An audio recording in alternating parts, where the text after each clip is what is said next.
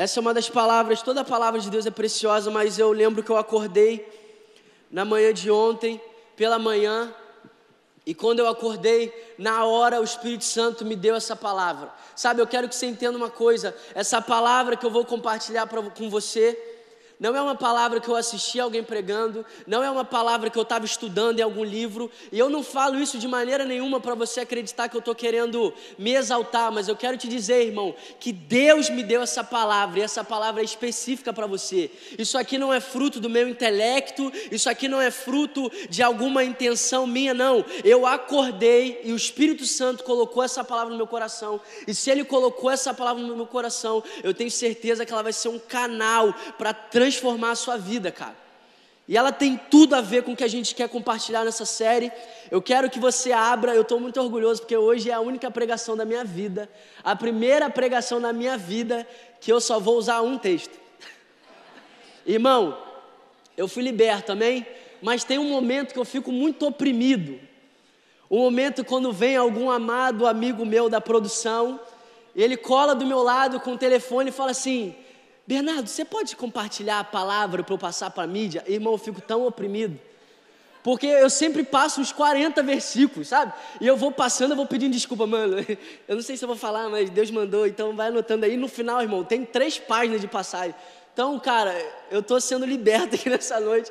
Eu quero compartilhar uma única passagem com você, mas eu quero, em nome de Jesus, que você abra o seu coração e que você entenda uma coisa, cara. Não foi um homem que me deu essa palavra, não foi o YouTube, não foi ninguém, foi o próprio Deus. E se Deus me deu essa palavra, é porque você precisa dessa palavra, amém? Eu quero que você abra a sua Bíblia em Mateus capítulo 8. A gente vai ler do versículo 1 ao 4. E sabe, talvez a experiência que eu tive com Deus me dando essa palavra foi uma das experiências mais fortes da minha vida. E durante a palavra você vai entender o porquê. Porque, irmão, eu fiquei escandalizado. Eu falei, Deus, é exatamente o que a gente vai falar na série, Deus. E Deus, pô, é isso aí, filho. Você tem que falar o que eu te dou mesmo, amém? Mateus capítulo 8, versículo 1 ao 4. Posso orar com você rapidinho?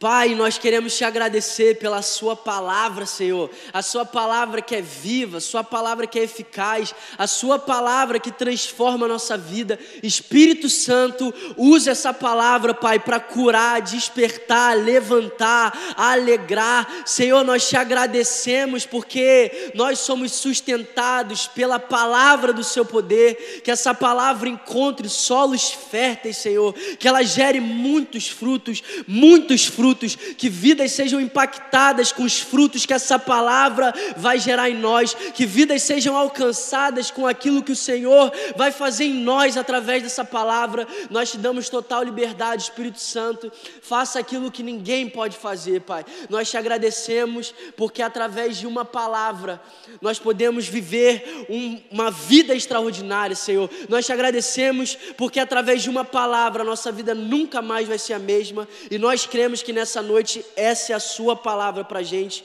em nome de Jesus, amém. Mateus capítulo 8, versículo 1 ao 4. Quando Jesus desceu do monte, grandes multidões o seguiram. Um leproso, aproximando-se, adorou de joelhos e disse: Senhor, se quiseres, pode purificar-me. Jesus estendeu a mão, tocou nele e disse: Quero, seja purificado. Imediatamente ele foi purificado da lepra. Em seguida, Jesus lhe disse: Olhe, não conte isso a ninguém. Jesus é engraçado, né, irmão? O cara passa a vida inteira com lepra e Jesus cura e Jesus fala: Não conta para ninguém. Amém. Jesus é engraçado, glória a Deus. Não conte isso a ninguém, mas vá mostrar-se ao sacerdote e apresente a oferta que Moisés ordenou para que sirva de testemunho. Cara, essa palavra sacudiu a minha vida. Essa palavra me deu uma nova perspectiva a respeito de tudo que a gente vai falar aqui nessa noite: depressão, crise de ansiedade, síndrome do pânico, crise de identidade. Eu confesso que eu nunca fui a pessoa mais apropriada para falar sobre isso, porque eu nunca passei por isso. Inclusive, eu vivi a vida inteira do lado do meu irmão e eu nunca percebi que ele tinha isso, eu só percebia que ele era estranho, porque ele ficava em casa o dia inteiro e não fazia mais nada. Eu falava, mano, Caio é mongol, Caio é retardado. Só falava. Então, meu irmão, eu não, eu não sou, eu não era a pessoa mais apropriada para compartilhar com você a respeito dessas coisas. Mas glória a Deus que Deus me deu uma palavra e essa palavra, irmão, transformou a minha vida e eu creio que vai transformar a sua. Sabe, hoje a gente está começando a série Quem se importa? E sabe de uma coisa? A primeira coisa que eu consigo identificar na vida desse leproso, e o que me deixou muito impactado é que esse leproso chegou diante de Jesus. E ele não falou: Jesus, se você pode, me cura. Jesus, se você é mesmo filho de Deus, me cura. Jesus, se você realmente tem poder para me curar, me cura. Sabe, a primeira coisa que me chamou a atenção na vida desse leproso é que o leproso tinha fé, irmão. Meu irmão, talvez esse leproso tenha mais fé que muitos de nós. Porque a gente vive com Jesus, a gente nasceu de novo, o Espírito Santo mora dentro da gente e a gente fica perguntando: Deus, será que você pode? Deus, será que você pode salvar minha casa? Deus, será que você pode, sei lá, fazer uma coisa para mim? E esse leproso, irmão, chega diante de Jesus pela primeira vez e a primeira coisa que me deixa impactado é a fé desse cara. Ele chega para Jesus e ele não fala: Jesus, se você pode, cura-me. Ele fala: Jesus, se quiser, cura-me. E sabe de uma coisa? Tudo na palavra de Deus é muito intencional. Existe um ponto de exclamação depois do que esse cara falou. Para mim, na minha opinião, eu acredito que esse ponto de exclamação é uma prova viva da fé que esse cara tinha. Esse cara não questionou o poder de Jesus, esse cara não questionou a autoridade de Jesus. E sabe, eu não estou querendo comparar Vê se você me entende, eu não estou querendo comparar o que você vive, como você está, se você tem ou não depressão, se você tem passado por crise de ansiedade, eu não estou querendo te comparar para um leproso, amém? Eu não estou querendo fazer isso, eu só estou querendo, irmão, que você se coloque no lugar desse cara, porque aquilo que Jesus fez na vida dele, eu creio que Deus vai fazer na nossa. E eu consigo me enxergar muitas vezes na minha vida no lugar desse leproso. Então a primeira coisa que eu quero que você entenda é: esse leproso não duvidava do poder de Jesus. Você pode virar para essa pessoa que está do seu lado e fala isso para ela. Esse leproso não duvidou do poder de Jesus. E sabe, mesmo não querendo comparar nenhum de nós a um leproso, eu quero que a gente desmistifique algumas coisas aqui, irmão. Depressão, crise de ansiedade, qualquer coisa que você está passando, qualquer enfermidade que você tem, isso não é falta de Deus. Isso não é falta de fé, porque esse leproso é a prova viva de um homem que vivia uma crise existencial, mesmo tendo fé no poder de Jesus. Então, a primeira coisa que eu quero que você entenda, irmão, se você entrou aqui nessa noite acreditando que depressão, crise de ansiedade, qualquer uma dessas coisas, isso é falta de Deus, isso é uma grande mentira. Inclusive, quem colocou isso nas nossas cabeças foi o diabo para envergonhar a gente, para lançar mais condenação na gente. Imagina, irmão, o cara já está numa crise existencial. Eu não sei se você já passou por isso. E eu ouço o testemunho do meu irmão e eu não consigo nem imaginar o que é passar por isso. Mas eu tenho certeza de uma coisa, irmão: essa pessoa que está passando por isso, ela não precisa que você diga a ela que depressão é falta de Deus. Meu amigo, o evangelho são boas notícias. Você falar que alguém está passando mal porque ela não tem Deus, isso não é uma boa notícia. Você falar para alguém que ela está vivendo dificuldades porque ela não tem Deus, isso não é uma boa notícia. Agora, eu concordo muito com o que o Vini, com o que o Caio, com o que a Gabi e a Clarice falaram aqui. O que a gente precisa entender é a perspectiva de Deus, a perspectiva dos céus, o que Deus olha para mim e enxerga, os planos que Ele tem para mim, as promessas que Ele tem para mim. Esse, esse cara é a prova viva que, mesmo tendo fé, se nós não tivermos um encontro com o coração, com o caráter, com a vontade de Jesus, talvez a gente vai viver a vida inteira num estado que Jesus já pagou um alto preço para que a gente não tivesse vivendo. Esse leproso, ele não estava com fé porque ele estava diante de Jesus, irmão. Eu acredito que esse cara já tinha fé que Jesus podia curar ele. Mas se ele não tivesse tido um encontro com o coração de Jesus, com o caráter de Jesus, com a vontade dele, talvez ele viveria o resto da vida dele como um leproso. Então eu quero que você entenda uma coisa: esse cara não questionou a fé de Jesus, mas ele questionou uma coisa. Ele questionou uma coisa. Ele questionou se essa era a vontade de Jesus para ele. E sabe por que é tão importante entender Jeremias 29, 11, quando Caio falou? Porque você pode ter fé, mas se você não entender as promessas, os planos, aquilo que ele liberou para você, e se você não entender que não é para simplesmente o pastor, o missionário, o apóstolo, mas é para todo aquele que crê, você pode ter fé, mas viver a vida inteira sem desfrutar das coisas que Deus preparou para você. Então, sabe, esse cara não questionou o poder, esse cara não questionou isso de Jesus, mas ele questionou uma coisa: Jesus, eu não sei se essa é a sua vontade. Jesus, eu não sei se você quer. Jesus, eu não sei se você quer curar a minha lepra nessa noite. Jesus, eu não sei se você quer me curar. E sabe quantos de nós, meu irmão, a gente vem para uma igreja, para um culto maravilhoso, a gente ouve palavras, mas quando a gente não conhece o caráter e o coração, a gente vive perguntando: Deus, eu não sei se você quer. Deus, eu não sei se você quer me curar de um câncer. Deus, eu não sei se você quer me dar uma vida de prosperidade. Deus, eu não sei se você quer que a minha família seja salva. Deixa eu te falar uma coisa, irmão. Se Deus não quisesse, Ele teria poupado Jesus. Se Deus não quisesse, Ele teria poupado o filho, o único filho, aquilo que Ele tinha de mais precioso e é por isso que ele chega ao ponto de dizer: se ele não poupou o seu único filho, como não dará juntamente com isso todas as demais coisas? Irmão, como que eu posso questionar se a vontade de Deus me curar de uma doença? Se Deus entregou Jesus para me resgatar do inferno e me dar uma vida de plenitude? Como que eu posso questionar se Deus quer que eu viva uma vida feliz? Se Deus entregou Jesus? Se Deus não quisesse que a minha vida fosse feliz, Ele não teria entregado Jesus, meu filho.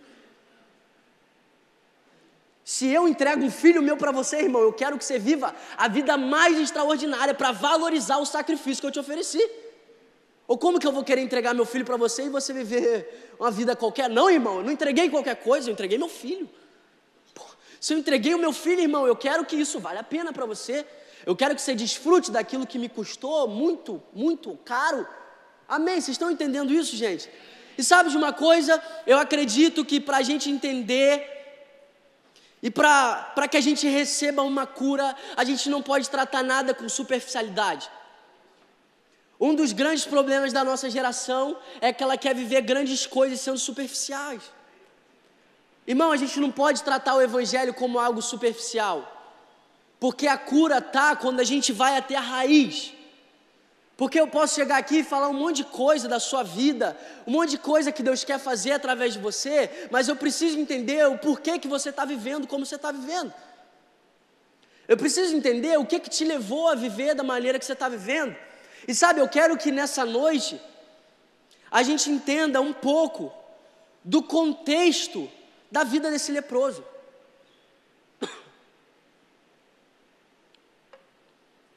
Irmão, eu não sei se você tem a dimensão disso, mas toda doença, antigamente, quando a gente lê de pessoas que estavam enfermas, pessoas que tinham doenças, pessoas que tinham lepra qualquer uma dessas doenças, elas eram consideradas amaldiçoadas por Deus.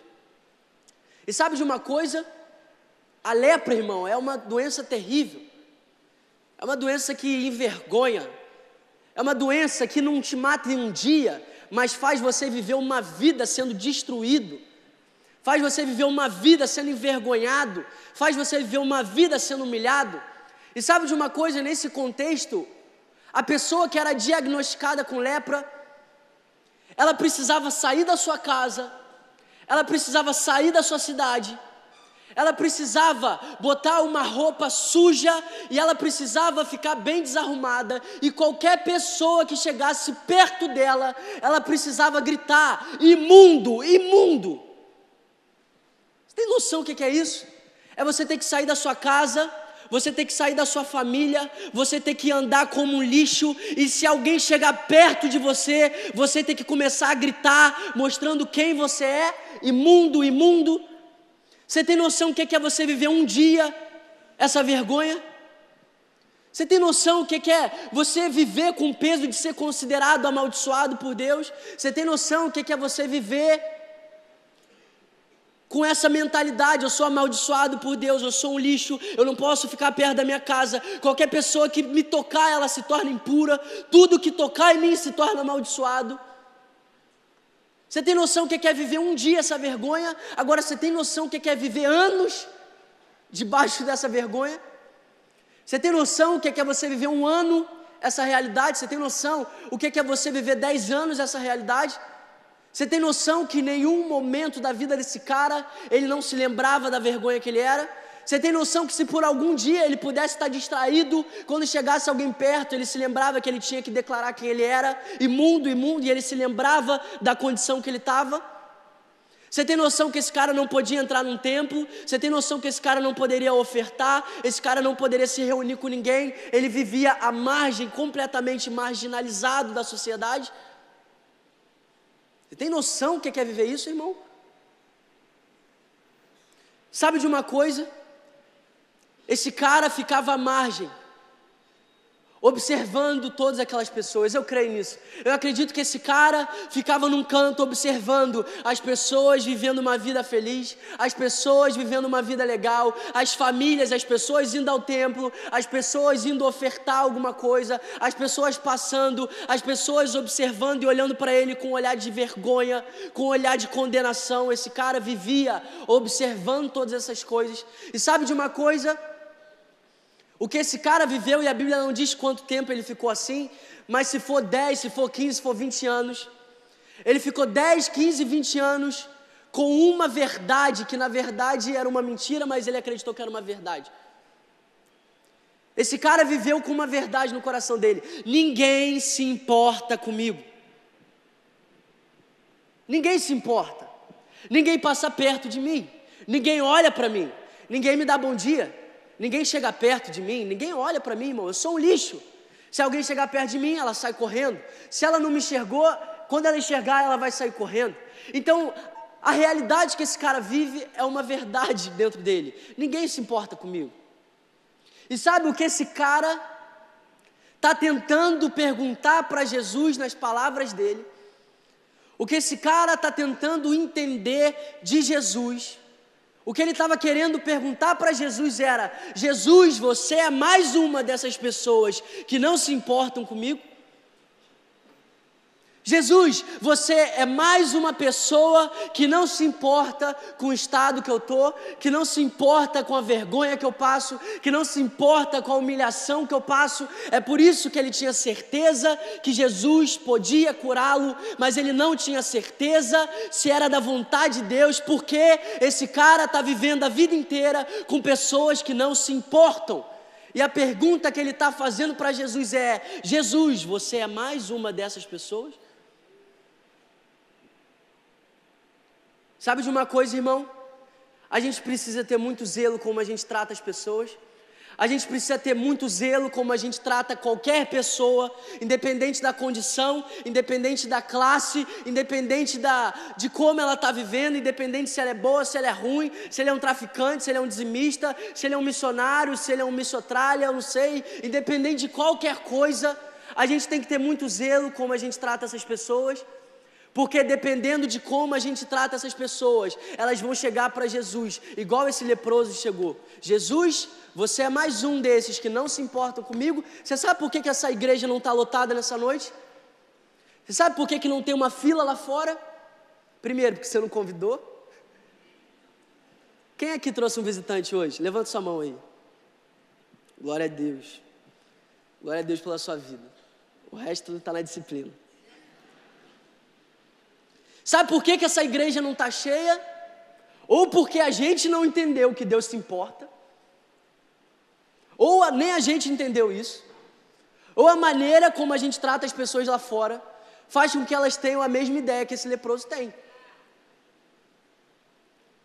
Sabe, meu irmão, dependendo como você trata o seu colega de faculdade, o seu colega de trabalho, aquele endemoniado seu vizinho, independente de como você trata qualquer pessoa, você pode cooperar para que ela creia numa grande mentira. Jesus é mais uma pessoa que não se importa comigo.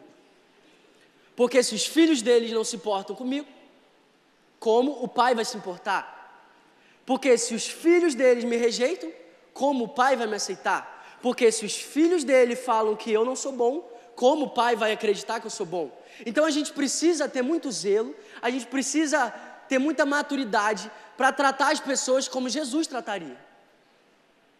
Sabe de uma coisa, eu lembro na virada do ano de 2016 para 2017, um cara que é um homem de Deus, ele chegou para mim e ele falou: "Bernardo, é sobre essa palavra que a gente vai caminhar esse ano". 2 Coríntios, capítulo 5, versículo 16. Portanto, a partir de hoje, a ninguém mais, ninguém mais consideremos do ponto de vista humano. Sabe qual é um problema da nossa geração? E eu não estou aqui para falar de problema, eu estou aqui para falar da solução. Eu não estou aqui para exaltar problema, mas a gente precisa ir na raiz. O problema é que muitas vezes a gente olha para as pessoas com os nossos olhos naturais, irmão. Deixa eu te falar uma coisa: se eu te olhar com os meus olhos naturais, eu não vou ter paciência com você. Se eu te olhar com os meus olhos naturais, eu não vou te amar. Se eu olhar com os meus olhos naturais, eu vou cagar para a sua vida, irmão. Ou você acha que todo dia eu quero vir aqui pregar, todo dia eu quero fazer um atendimento, todo dia eu quero resolver um problema? Lógico, eu sou quarta pessoa da Trindade, amém? Glória a Deus. Você não está vendo aqui um negócio aqui, ó, sobre a minha cabeça aqui, ó. Por isso que eu não tenho cabelo, porque a glória aqui queimou, entendeu? É muita glória, muito fogo, foi embora o cabelo. Nem lembro o que eu estava falando. Ah, bem. Mas sabe, Jesus deixou muito claro para cada um de nós que nós devemos olhar para cada pessoa como Ele olha. Irmão, você já se fez essa pergunta? Como Jesus, o homem que nunca pecou, como Jesus, o homem mais puro que já pisou na terra, estendeu a mão para uma prostituta? Já parou para se perguntar isso? Irmão, Jesus nunca desejou uma mulher, Jesus nunca olhou torto para uma mulher, glória a Deus. E Jesus estica a mão, uma mulher que foi pega em adultério. Você já parou para se escandalizar com a graça de Jesus? Que mesmo nunca tendo pecado, foi comer na casa do maior pilantra da cidade, Zaqueu? Você já parou para entender isso? Agora, por que, que Jesus fazia isso, irmão? Porque o olhar de Jesus era o olhar de Deus. Deus não olha para você e julga o seu presente. Deus não olha para você e julga o seu pecado, porque ele foi julgado na cruz. Deus olha para você e enxerga exatamente aquilo que você nasceu para ser. É por isso que Jesus olha para uma mulher que foi pega adultério, uma prostituta, e ele olha para ela como uma evangelista, como uma filha restaurada. É por isso que Deus olha para um endemoniado de Gadária, irmão. Deus olha para um endemoniado, tinha 60 demônios no maluco, irmão. Você não tem demônio suficiente em você, irmão. Ninguém aqui tem mais que 60 demônios. Tem alguém aqui? Irmão, é hoje, hein? Deus está aqui, amém? Intercessão, fica de olho aí. Ninguém aqui tem mais que 60 demônios. Você pode ter um, pode ter dois, pode ter três. Mas 60 acho que não tem ninguém, não, irmão. Agora, Jesus chega. Estou brincando, tá, gente? Glória a Deus. Jesus chega para o endemoniado de Gadara e é capaz de falar: ei irmão, não me segue não, porque eu estou confiando a evangelização dessa cidade para você. Ei irmão, você não pode vir comigo não, porque eles estão me expulsando dessa cidade e quem vai ganhar essa cidade é você. Como é que Jesus olha para um cara que estava com 60 demônios? E confia uma cidade para ele, é porque Jesus não tem a perspectiva da terra, Jesus tem a perspectiva dos céus, irmão. Deus olhou para você e, mesmo você vivendo como você está vivendo, Deus já te considera com aquilo que Ele te chamou para viver. É por isso que você pode estar aqui hoje, você pode ser um traficante e Deus está olhando para você e te vendo um pastor. É por isso que você pode estar aqui hoje, você é uma garota de programa e Deus está te chamando de evangelista, te chamando de filha amada. Por quê? Porque Jesus é suficiente. Porque Jesus pagou o preço. Eu não tenho que pagar preço de nada, Jesus já pagou. vou pagar o preço. Ah, então a, a, obra de Jesus não foi suficiente. Eu vou acrescentar um pouco aqui, do, que eu sou bom demais, melhor que Jesus, amém? Glória a Deus. Nenhum glória. Glória a Deus. Não, dá glória não, irmão, tá maluco. Então a gente precisa entender, cara, nós estamos enxertados em Cristo, nós estamos dentro de Cristo. A Bíblia diz que nós estamos nele. E é por isso que Deus olha para a gente, e apesar da nossa realidade, Ele olha e fala: Eu te amo. É por isso que Ele olha para você, independente de como você está vivendo, e Ele fala: Eu continuo acreditando em você. É por isso que Ele olha para você na maior das suas crises, na maior da sua doideira, e Ele continua te chamando, filho, eu te chamei para uma vida extraordinária comigo, eu tenho um propósito para você, eu tenho um plano para você, eu entreguei meu filho por você. Jesus não está preso ao tempo, irmão, Jesus está te olhando e está te vendo exatamente aquilo que você foi criado para ser. Você quer uma alegria maior que essa, cara? Saber que eu posso acordar e Deus está olhando para mim e declarando aquilo que eu nem sonho que eu vou viver ainda. Deus está olhando para mim e está declarando coisas que eu nunca vou ser digno de ouvir dele. Deus está olhando para mim e está declarando verdades que eu posso tentar entender e eu nunca vou entender, porque eu sou falho, porque eu continuo errando, mas Ele diz que eu sou puro, que eu sou santo, que eu sou filho amado. A gente precisa entender a perspectiva do pai, irmão. Você pode ter vivido a sua vida inteira com pessoas declarando mentiras para você. Você não presta, você é um peso na terra, você não tem futuro, você não tem nada. Mas Deus está olhando para você e está dizendo: Eu é que sei os planos que eu tenho para você. Não é a sua mãe, não é o seu pai, não é o seu vizinho, não é nem você mesmo, irmão. Sou eu que sei planos de fazer você prosperar. E prosperar aqui não é só financeiramente, não, irmão. É viver uma vida próspera, uma vida alegre, uma vida de paz, uma vida de gratidão, uma vida de contentamento, uma vida acima das circunstâncias. Deus está falando para a gente nessa noite. Sou eu que sei os planos que eu tenho para você. Aí a gente fala o que? Não, Deus vai pesar a mão, Deus vai matar, Deus vai castigar. Aí o que, que a Bíblia fala? Planos de fazer você prosperar e não te causar dano. Qual parte da Bíblia que a gente não está lendo, gente? E não te causar dano. Tem algum dano acontecendo na sua vida? Não é Deus. Tem algum dano na sua família? Não é Deus tem algum dano na sua vida financeira, não é Deus, porque quem veio para colocar danos na nossa vida, quem veio para roubar, matar e destruir, não foi Jesus, foi o diabo. D-I-A-B-O. Diabo. E sabe qual é o Deus que a religião adora? O diabo. Sabe qual é o Deus que a religião adora? O diabo. Foi por isso que levaram Jesus para a cruz, irmão. É por isso que Jesus não suporta a religião. É por isso que Jesus não veio te trazer para uma igreja para você virar evangélico, meu filho. O evangelho de Jesus não tem a ver com isso. Que a religião é uma tentativa frustrada do homem chegar a Deus. E nenhum homem pode chegar a Deus se não for por Jesus. A religião é uma tentativa do homem chegar até Deus. O evangelho é Deus encarnado vindo até o homem. Pelo amor de Deus.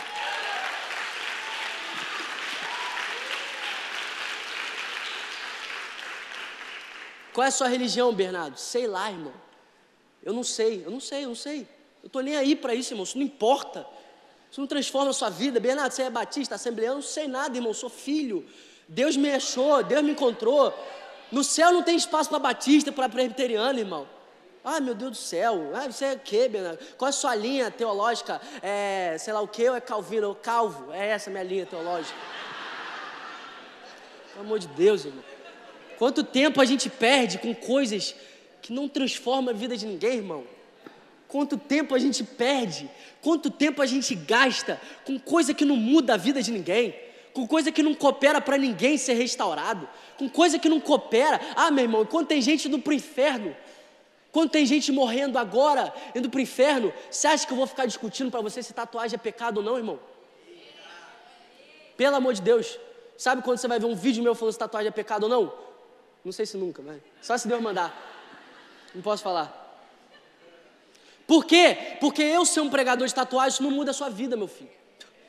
Eu ser um cara que careca, tatuado, isso não tem poder para mudar a vida de ninguém. Essa igreja ser preta não tem poder para transformar a sua vida. Porque a igreja pode ser até transparente. Se Deus não estiver aqui, você vai embora pior do que você entrou. Igreja pode ser preta, branca, rosa, pink, se não tiver a presença de Deus, se não tiver filhos restaurados, com caráter, filhos maduros, você vai embora pior do que você entrou, meu filho.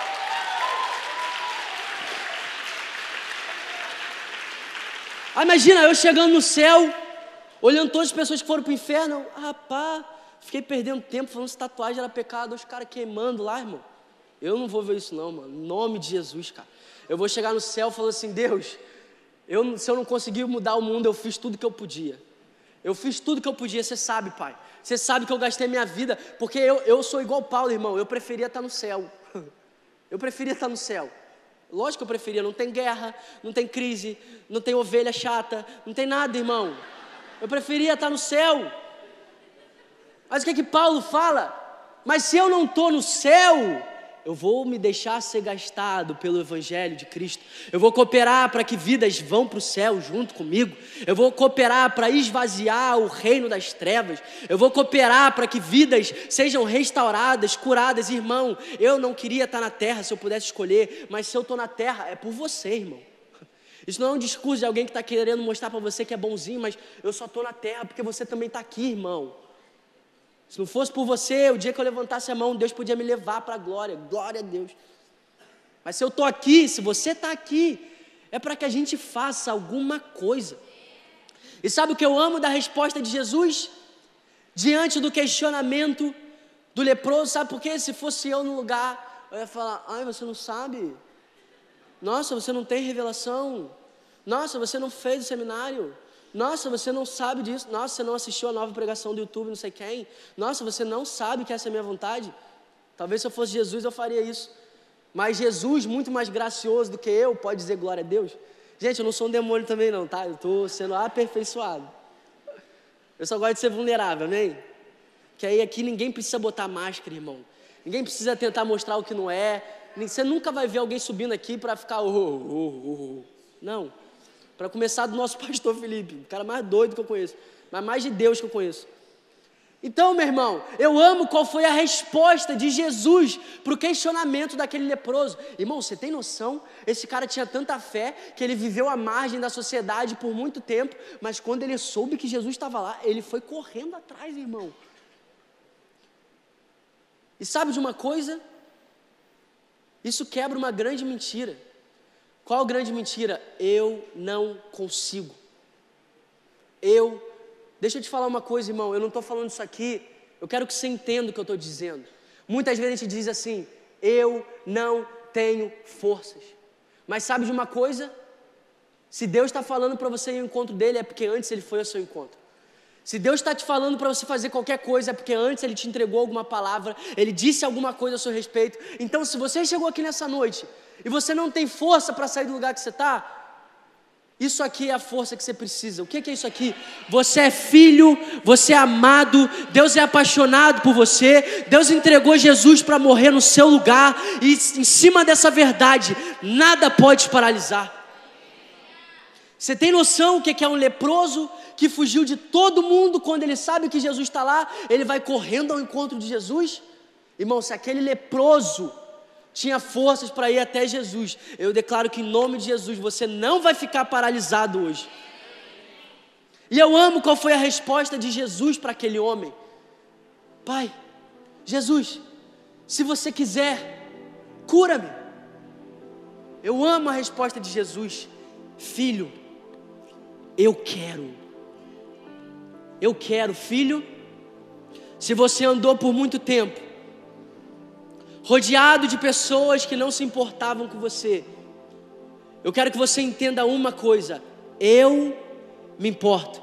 Se você andou por muito tempo com pessoas que não olhavam com compaixão para você, se você andou à margem de pessoas que não ofereciam amor, graça, misericórdia, eu te ofereço. Filho, eu tenho poder para te curar, e eu não apenas tenho poder, como eu quero te curar. Não amanhã, não semana que vem, não no próximo culto, não na próxima conferência, não no ano que vem, não quando isso acontecer, não quando aquilo acontecer, mas se hoje você está diante de mim, eu quero transformar a sua vida. Eu quero quero.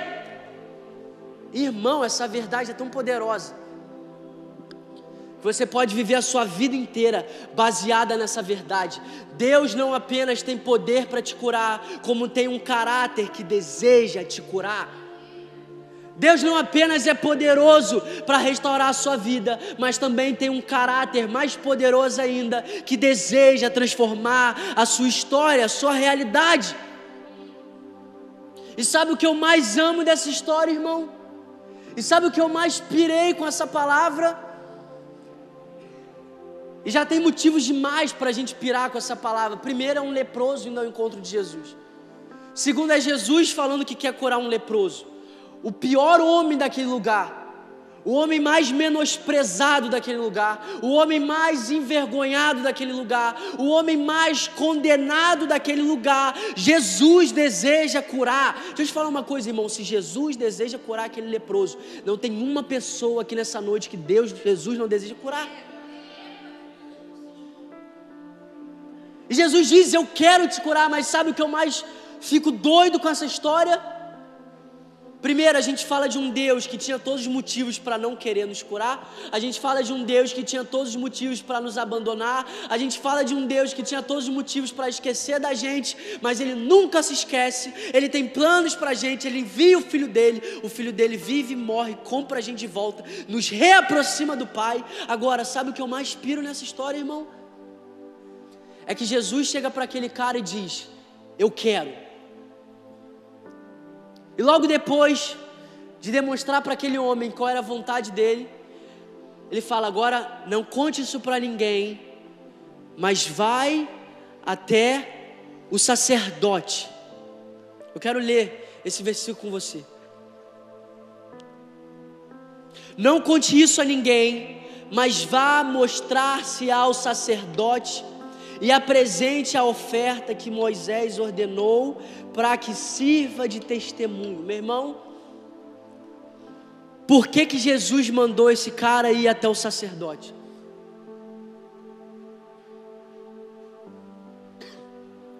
Por que, que Jesus não chegou para esse cara e falou: Filho, eu te curo, vai viver sua vida, vai tocar o seu barco, vai viver uma vida incrível? Por quê?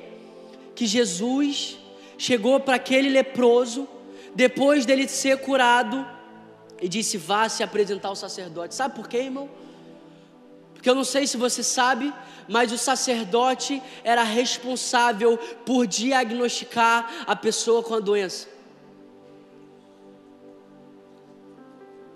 O sacerdote era o responsável em diagnosticar que aquele cara estava com lepra, que aquele cara não poderia entrar no templo, que aquele cara não poderia oferecer um sacrifício, que aquele cara era amaldiçoado por Deus, que aquele cara, a partir daquele momento, ele seria uma vergonha, ele viveria uma vida como um lixo. O sacerdote era o responsável por diagnosticar aquele homem com a doença que ele tinha. Você sabe por que, que Jesus mandou aquele cara ir até o sacerdote? Sabe o que, que Jesus estava querendo dizer para aquele homem? Filho, eu te curo, eu transformo a sua vida, e porque eu faço isso, eu quero que você volte ao lugar que você recebeu a pior notícia da sua vida. Eu quero que você volte no lugar da sua vergonha. Eu quero que você volte no lugar que acabou com a sua vida, eu quero que você volte. Para a pessoa que te deu a pior notícia que você podia receber. Eu quero que você volte no lugar mais traumatizante da sua vida. Eu quero que você volte no lugar que você sempre quis estar, mas você nunca pôde estar. Eu quero que você volte no lugar da sua vergonha, no lugar da sua angústia, no lugar da sua tristeza. E eu quero que você mostre para essa pessoa o que eu fiz na sua vida. Irmão, você tem noção do que, que é isso? Irmão, você não entende. Você não, a gente nunca vai conseguir entender o que, que é viver como esse cara viveu, cara. Por pior que seja a sua vida aqui nessa noite, irmão, você nunca vai entender o que, que esse cara passou, cara.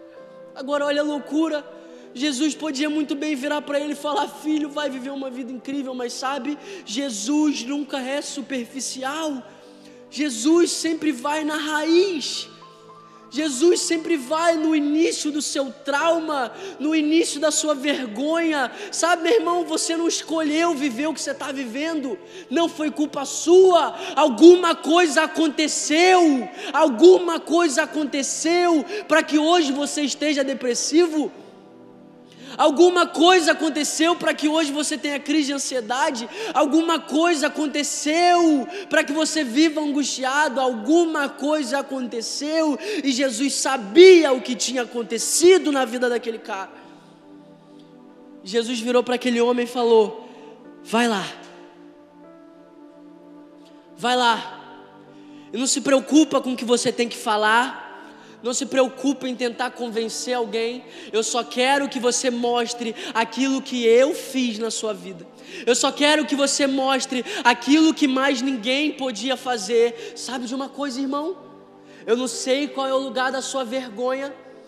Eu não sei qual é a raiz de tudo que você está vivendo, mas nessa noite Jesus vai te curar e Ele vai te levar de volta no lugar da sua maior vergonha, no lugar do seu maior trauma, para você vencer de uma vez por todas isso. Jesus vai te levar na raiz do seu problema. Jesus vai te levar no lugar da sua angústia, no lugar da sua vergonha. Você tem noção o que, que era para aquele homem ir até o sacerdote? Você tem noção o que, que era para aquele leproso ir até o sacerdote? O homem que diagnosticou ele com a lepra, o homem que deu a pior notícia que ele podia receber. É isso que Jesus faz. Sabe? O Evangelho não é uma desculpa para a gente se acovardar. O Evangelho, o Evangelho não veio para melhorar a sua vida, meu irmão. O Evangelho não veio para te reconstruir. O Evangelho veio, Jesus veio para te levar no seu pior lugar e dizer: você nunca mais vai viver como você viveu.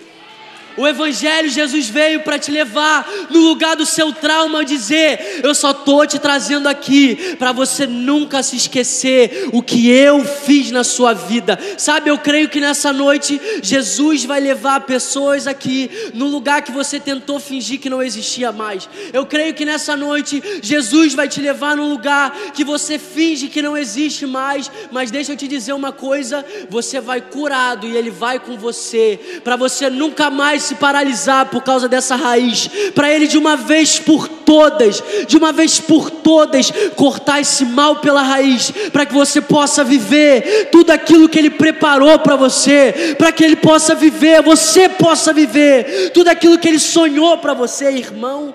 A lepra era a pior doença que podia acontecer na vida de um homem. E talvez você está aqui me ouvindo e você fala, Bernardo, isso é maravilhoso mas o que eu estou passando não tem cura. Quem que te disse isso? Quem que te disse isso? Quem que te falou que isso não tem cura, cara? Quem que te falou? Quem que te disse que o que você vive, Deus não pode transformar? Foi quem que te falou isso? Meu? Eu não sei o que que você está passando nessa noite. Eu não sei o que que você tem enfrentado até aqui. Eu não sei o que que você tem passado, mas Deus é poderoso para transformar a sua vida. Seja o que você estiver passando, irmão. Seja se você estiver aqui hoje com câncer, se você estiver aqui hoje com AIDS, se você estiver aqui hoje com vazio no seu coração, se você estiver com crise de ansiedade, depressão, Deus é poderoso para transformar a sua vida. E ele não apenas é poderoso, mas mas Ele deseja transformar a sua vida nessa noite. Será que você pode ficar de pé no seu lugar? Sabe, talvez você tenha vivido e tem uma pergunta ecoando na sua mente. Talvez você tenha vivido até hoje e tem uma pergunta que ecoa todos os dias na sua mente: quem se importa? Quem se importa com o que eu estou passando? Quem se importa com as minhas dificuldades? Quem se importa com a minha doença? Quem que se importa com a minha depressão? Quem que se importa com a minha angústia? Quem que se importa com a minha ansiedade? Deixa eu te falar uma coisa, irmão. Nós nos importamos. E Jesus se importa. Sabe de uma coisa? Eu não sei o que que você passou, irmão.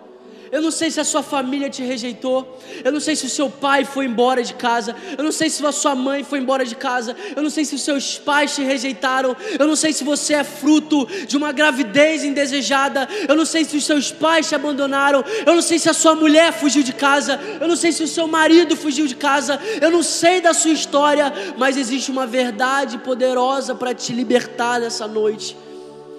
Jesus se importa Jesus se importa tanto com o que você passa, que Ele se entregou numa cruz para que você não passe mais por essa circunstância. Jesus se importa tanto com a maneira que você vive, que há dois mil anos atrás, antes de você nascer, antes de você viver os seus traumas, antes de você viver as suas decepções, Ele já tinha feito tudo o que Ele precisava para transformar a sua vida. Antes de você nascer, Jesus já se entregou na cruz pagando o seu preço. Antes de você nascer, Jesus já tinha feito tudo o que você precisava para viver uma vida extraordinária. Irmão, você sabe uma coisa que entristece Deus? Você quer saber de uma coisa que entristece Deus? Não é quando você peca, porque Ele te escolheu e Ele entregou o Filho dele, sabendo de cada um dos seus erros, das suas falhas, dos seus pecados. Você quer saber uma coisa que entristece Deus?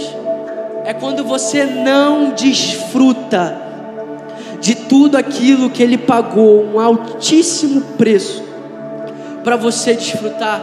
Sabe, meu irmão, talvez você pode ter entrado aqui nessa noite como aquele leproso, correndo de canto em canto, com no seu coração se sentindo rejeitado, abandonado, ninguém se importa, eu não tenho valor, ninguém liga para o que eu estou passando, mas nessa noite Jesus me chamou aqui para te dizer que Ele se importa, e porque Ele se importa, nós, a igreja de Jesus Cristo, nos importamos também, e Jesus é um lugar seguro para você abrir mão das suas máscaras, para você trazer para a luz as suas dificuldades as suas mazelas, as suas vergonhas, porque tudo que Deus traz à luz não é para envergonhar, mas é para curar